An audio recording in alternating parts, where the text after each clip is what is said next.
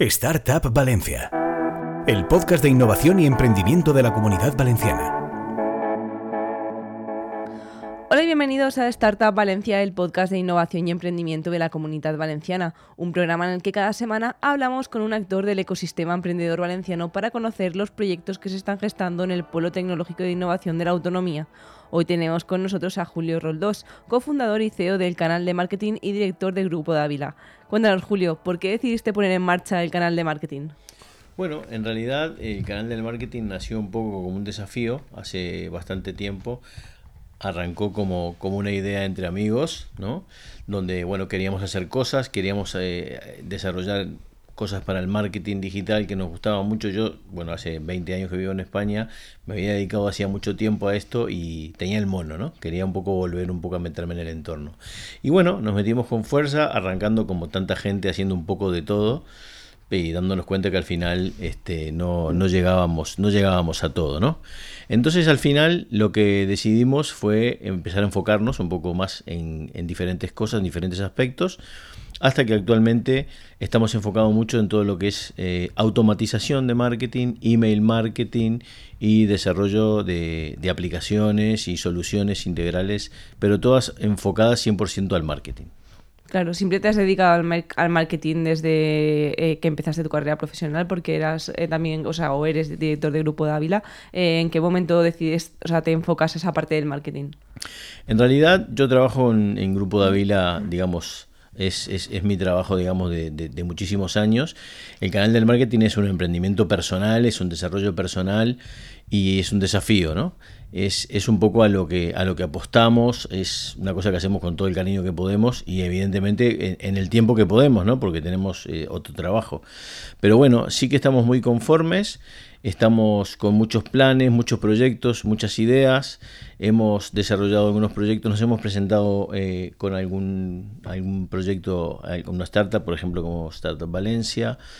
Y, bueno, tenemos toda esa intención que tienen todos esos emprendedores y soñadores y a veces, como digo yo, un poco inconscientes, ¿no? De que nos metemos a veces en berenjenales que nadie nos llama, pero es eso que te... Que, es ese gusanillo que siempre te llama y que, que quieres intentar hacer algo que quede, que quede para la posteridad y que sirva y que aporte, ¿no? Claro, ¿qué tipo de clientes eh, tenéis, no? Porque hablas de automatización de marketing y demás, ¿cómo os llegan los clientes y, qué servicios les ofrecéis? Nosotros en realidad estamos enfocados a pequeñas y medianas empresas. Nos encantaría poder trabajar con enormes empresas, pero no tenemos una envergadura todavía eh, con la que podamos realmente afrontar un servicio, digamos, que demande muchísima atención. Entonces, estamos dedicados a pequeñas y medianas empresas. Yo pienso que, y de hecho se lo digo a muchísima gente, todas las empresas eh, pueden necesitar un marketing automatizado, porque de hecho incluso empresas unipersonales, eh, incluso por decirte algo, un veterinario que trabaja solo en su clínica, perfectamente puede necesitar email marketing, marketing automatizado para de alguna manera fidelizar esos clientes, para estar en contacto con sus clientes. Te puedo decir peluqueros, te puedo decir colegios, por ejemplo, que tienen campañas para captación de nuevos alumnos, para nuevas campañas. Te puedo hablar de eh, negocios que venden productos al detalle, en la calle, que también les interesa una vez que venden sus productos, poder generar, digamos, una relación más cercana con esos clientes, hacer nurturing, poder ir averiguando qué más le pueden vender a ese cliente, qué otro servicio le pueden ofrecer. Y de esa manera, al final el email marketing, que parece ser un lujo, en realidad es un gran aliado que mucha gente descarta porque piensa que es una cosa carísima, dificilísima, dificilísima de hacer, y realmente es una cosa que eh, es factible, no es que dé más trabajo, al revés, yo creo que si un marketing automatizado se hace bien, puede llegar a optimizar incluso el trabajo de las personas que están trabajando y es un gran aliado. Yo creo que es una herramienta hoy por hoy fundamental.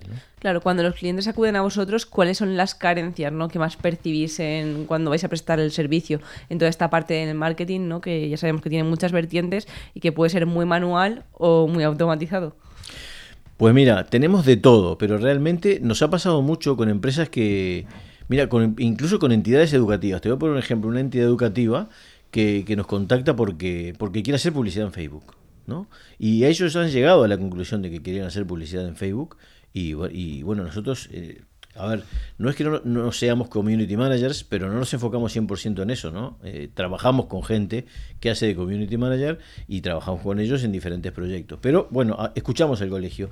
Pero escuchamos el colegio porque que te digan a ti, quiero publicar en Facebook, eh, no, a mí no, no, me cuadraba realmente. Realmente luego indagando, o sea, rascando, rascando, te das cuenta que el problema es que no tienen alumnos que se dan cuenta que hay que hacer un poco de hincapié en las redes sociales, que tienen que publicar, que llegar a más gente y han llegado a la conclusión de que tienen que publicar en Facebook. Pero en realidad tienen un problema diferente, ¿no? Entonces ahí es donde entra la parte de consultoría, que a mí personalmente es la que más me gusta, ¿no? Donde realmente, perfecto, tú quieres, ¿qué es lo que quieres? Más clientes, ¿no? Perfecto, más alumnos, sí.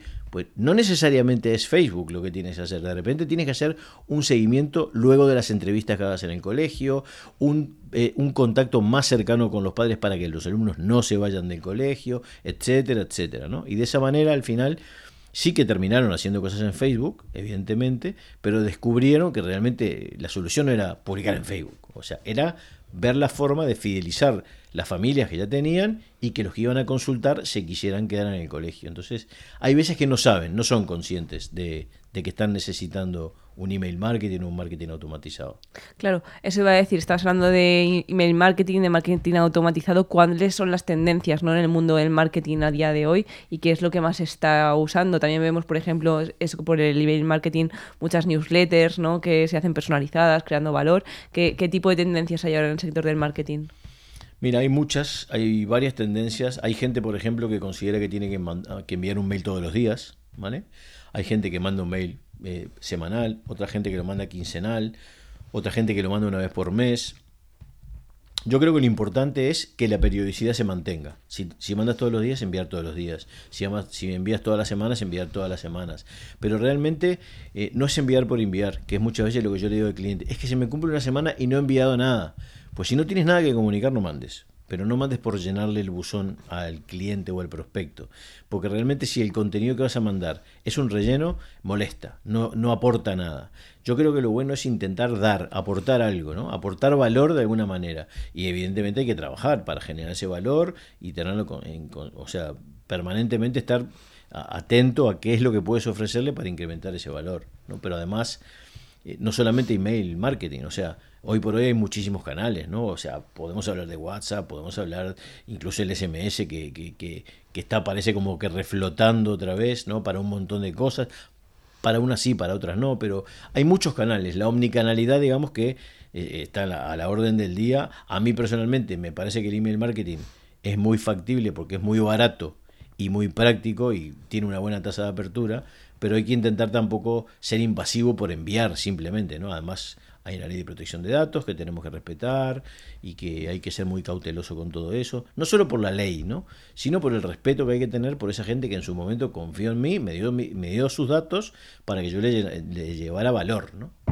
Claro, eh, hablamos mm, muchas veces de que el marketing es en cierto modo el olvidado de los presupuestos, ¿no? A veces pasa que una empresa es mucho marketing y poco producto, y a veces pasa que es mucho producto y no hay marketing. Eh, sigue siendo un poco el olvidado para esas compañías que tienen un buen producto y eso puede repercutir en que al final pues no salga como deberían ¿no? las cuentas, porque es verdad que cuando nadie te conoce pues es difícil que te compren.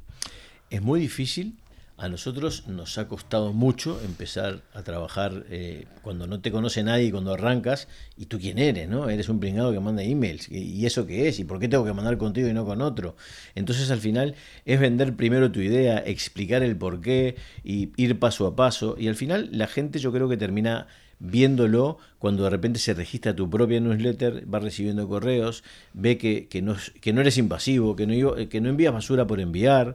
Eh, yo cuando no tengo nada que enviar no envío. Yo prefiero no enviar correos a, decir cosas por decir, mira, te llegó un correo mío y nada más, porque recibimos un montón de correos. Mucha gente me dice, pero si yo recibo un montón de newsletters, yo no quiero recibir más.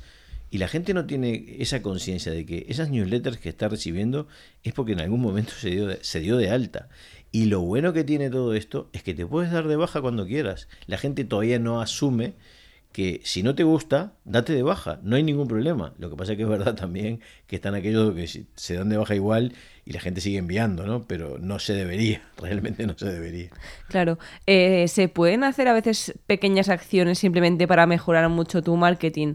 Eh, me refiero que a veces igual se está planteando de una manera equivocada, pues como decías, por ejemplo, con los colegios, ¿no? Y la educación, que a veces quieres ir a Facebook, igual tu público potencial no está en Facebook o está en otro sitio.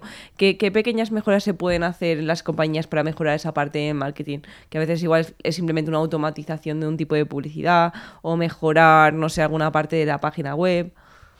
Mira, a mí, por ejemplo, eh, siempre un poco relacionado con lo que estamos hablando, yo creo que, por ejemplo, cuando tú envías vendes un producto, por ejemplo, una cosa que mucha gente no está teniendo en cuenta a pesar de que lo vive todos los días cuando va a un supermercado, por ejemplo. Pero mucha gente no tiene en cuenta, por ejemplo, lo que es un upsell, ¿no? un downsell. Ok, si voy a vender un producto y sobre ese producto puedo aumentar el nivel de mi ticket y venderle un poquito más, porque además el cliente seguramente le puede interesar, intentar hacerlo. Hay gente que simplemente se queda con vendo mi producto, pero no veo si mi producto además le puedo ofrecer otro. O que incluso si mi producto, por lo que fuera, no es el producto adecuado, ofrecerle uno de inferior valor para intentar captar ese cliente, ¿no?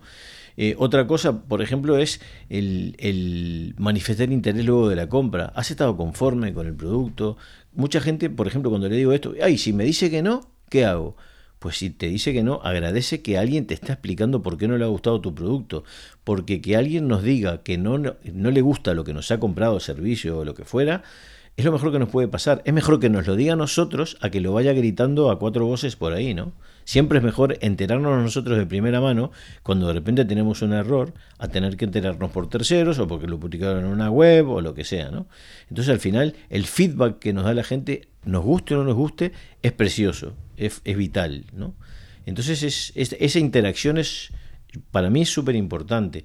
Y mantenernos en contacto, o sea, porque además el, por ejemplo, el, ir nutriendo al cliente de información e ir nutriéndonos nosotros de hábitos de consumo y de preferencias que tiene el cliente. Yo muchas veces pongo el ejemplo de una tienda de comidas, por ejemplo, que envía promociones. Imagínate si tú eres vegana y te envío yo una promoción de un chuletón. Puede que hasta te caiga mal, que no te guste. Entonces, al final, intenta saber qué es lo que le gusta a tu cliente para saber exactamente qué puedes enviarle y qué no puedes enviarle a efectos de ganarte más cada vez más la confianza de ese cliente. Claro, se va a decir, se ha vuelto el marketing más humano, ¿no? Porque lo que vemos al final un poco también es que funciona cada vez más eh, lo que se percibe como de igual a igual, ¿no? Por ejemplo, lo vemos desde las redes sociales, donde yo creo que empatiza más con una marca, ¿no? Que él tenga una cara, que te hable, lo mismo con las valoraciones de los productos, que te pida feedback. Eh, no sé si se ha vuelto eso, el marketing más humano y se oye más de esa parte más eh, de anuncio al uso que, que vemos siempre. Yo creo, y esto es un poco quizá una apreciación muy personal, pero eh, estamos viviendo en un mundo muy, globalizado, ¿no? O sea, todo es muy general. Entonces, eh, también se, a veces se exagera un poco cuando te envían un mail personalizado. Eh, Hola Julio, tal, tal, tal, y el Julio me lo meten en el mail 79 veces y como para decirme, eh, sé quién eres, ¿no? A, veces es un poco invasivo. Yo incluso a veces digo, no hace falta que siempre pongas el nombre en todos los mails. De repente, hazle un guiño, hazle saber que le interesa algo, hazle saber que ese mail es para él.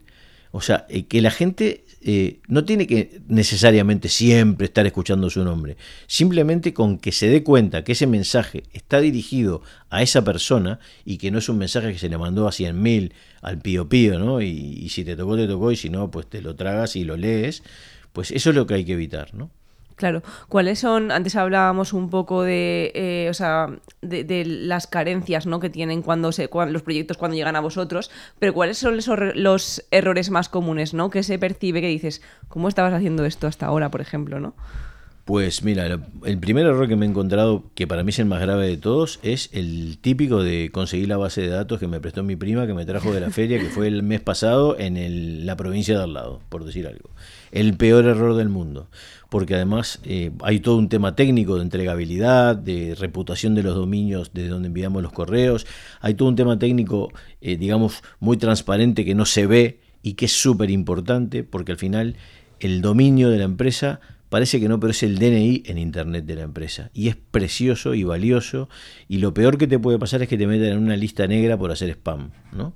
Entonces mucha gente no lo tiene en cuenta y se, cree que tener una base de datos de 1000 es mejor que tener una de 200 cuando de repente si tienes una de 200 y los 200 te conocen y los 200 te contestan, al final tienes muchísima más posibilidad de hacer algo que si mandas mil correos a 800 personas que no saben ni quién eres. ¿Y, este colgado quién es? ¿Por qué me está llegando este correo si nunca me registra nada? Eso puede ser hasta contraproducente, porque la propia gente te pone en spam y es el peor problema que lo peor que te puede pasar si haces email marketing, por ejemplo, es que la gente te mande spam, ¿no? Más incluso que ignoren tu correo. ¿no?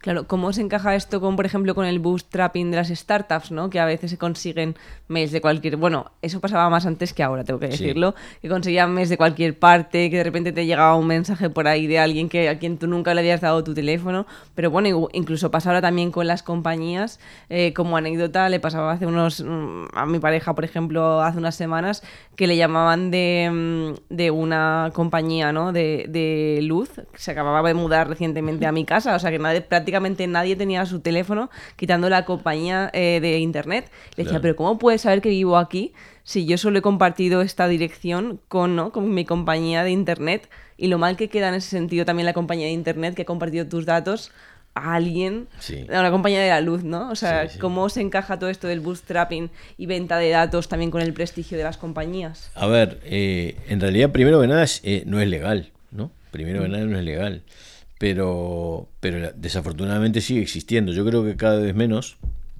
no tanto porque las empresas han, han entendido que se tienen que cuidar, sino porque el consumidor se va profesionalizando, ya no está dispuesto a aceptar y a comerse cualquier cosa. El comprador o el consumidor elige, cada vez es más profesional a la hora de comprar, ¿no? Antes nos vendían cualquier cosa y comprábamos encantados. Hoy elijo que quiero comprar, hoy elijo qué mail quiero leer, hoy elijo... Antes no, antes todo el mundo estaba esperando recibir un email y hoy de repente recibimos tantos que seleccionamos cuál vamos a leer y cuál no, ¿no?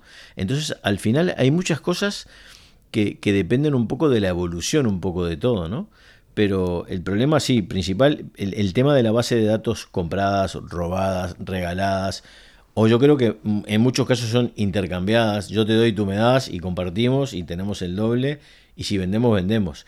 Eh, yo creo que tiene los, quiero, quiero creer que tienen los días contados, o sabemos un poco utópico, pero, pero quiero creer que tienen los días contados y que es verdad que algún día eh, se, se podrá respetar, digamos, la intimidad, todo lo que debería, ¿no? que hoy desafortunadamente no pasa.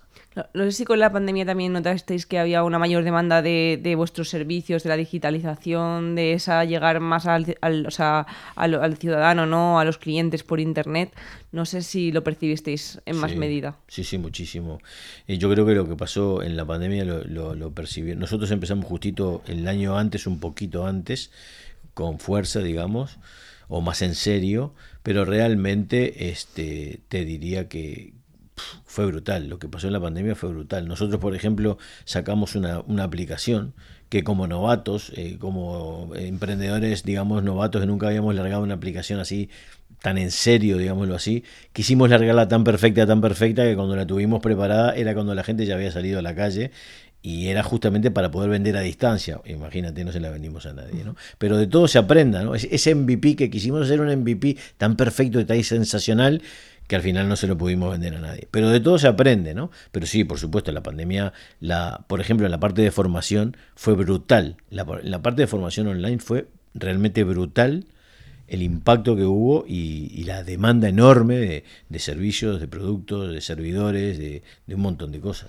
Claro, aunque cada caso es muy particular, cuando recurren a vosotros y os preguntan, pero con lo que me ofrecéis, ¿no? Con lo que me planteáis, ¿cómo, o sea, en qué medida voy a mejorar mis resultados como compañía? Ahí eh, no sé qué les podéis decir en el sentido, pues vais a vender más, vais a aumentar vuestro ticket, ¿no? Con este modelo, un poco cómo le planteáis esa conversión de lo que ofrecéis a lo que van a obtener. Eh, mira, eh, esto, yo a veces digo que soy un que he practicado para ser tonto, ¿no? Porque lo, lo hago súper bien. Pero no me gusta ir y venderle a un cliente que por hacerlo, por, por contratarme a mí, mágicamente va a vender más. ¿Vale?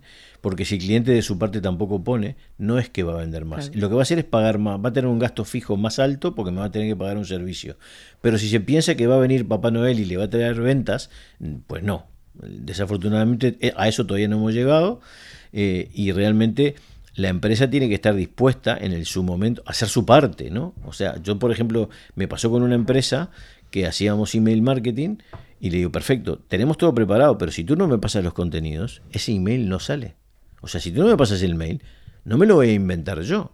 ¿Vale? Eh, tú tienes que dar, decir, por lo menos decirme qué quiere transmitir, yo te ayudo, eh, hacemos un buen texto que sea persuasivo, dependiendo de lo que quieras hacer, con una llamada a la acción, lo que fuera. Pero no me voy a poner a vender yo tu producto, me tienes que decir tú qué necesitas, cuál es tu estrategia, porque también depende de qué, contratas. No, yo quiero eh, un, enlatado, un servicio de email marketing. Pues yo te lo instalo, aquí está, te puedo explicar cómo funciona y tú lo gestionas, o yo te lo gestiono. Pero si, por ejemplo, yo te lo gestiono, tú me tienes que dar material, si no, eso solo no funciona. Entonces, ¿que me contratas y ganas dinero? Eh, si hace los deberes, sí, probablemente sí. Pero si te piensas que es contratarme y cruzarte de brazos y van a caer las monedas, pues no. Claro, se iba a decir, porque entiendo que al final los, los nuevos modelos de marketing eh, entiendo que en parte son cansados, ¿no? Sobre todo porque como lo tienen más accesibles las pymes, como estabas comentando, eh, no es igual que una multinacional que tiene su departamento de publicidad o marketing, pero las pymes, yo creo que como tú decías, lo ven llega un momento que dicen, no sé, me ocurren más contenidos, no sé qué más publicar en redes sociales, ves a compañías que igual hace un año que no publican nada en redes sociales, que si quieres hacer un anuncio en ads tienes que poner los textos.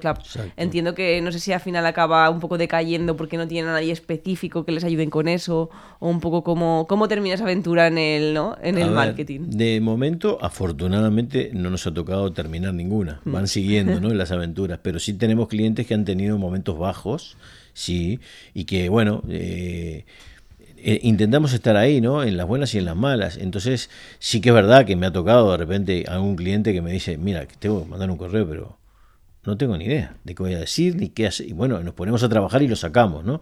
Pero eh, y supongamos que, no es un servicio que haya contratado, yo no voy a decirle, no, mira, como eso no me lo has contratado, ahora te aguantas y que te vaya como pueda, ¿no? Porque al fin y al cabo es un proyecto de equipo, o sea, si él, si yo, él no tiene éxito, yo tampoco tengo éxito, ¿no? Entonces al final de lo que se trata es un poco de involucrarse de alguna manera con la empresa, porque el éxito de tu cliente al final es tu propio éxito, ¿no?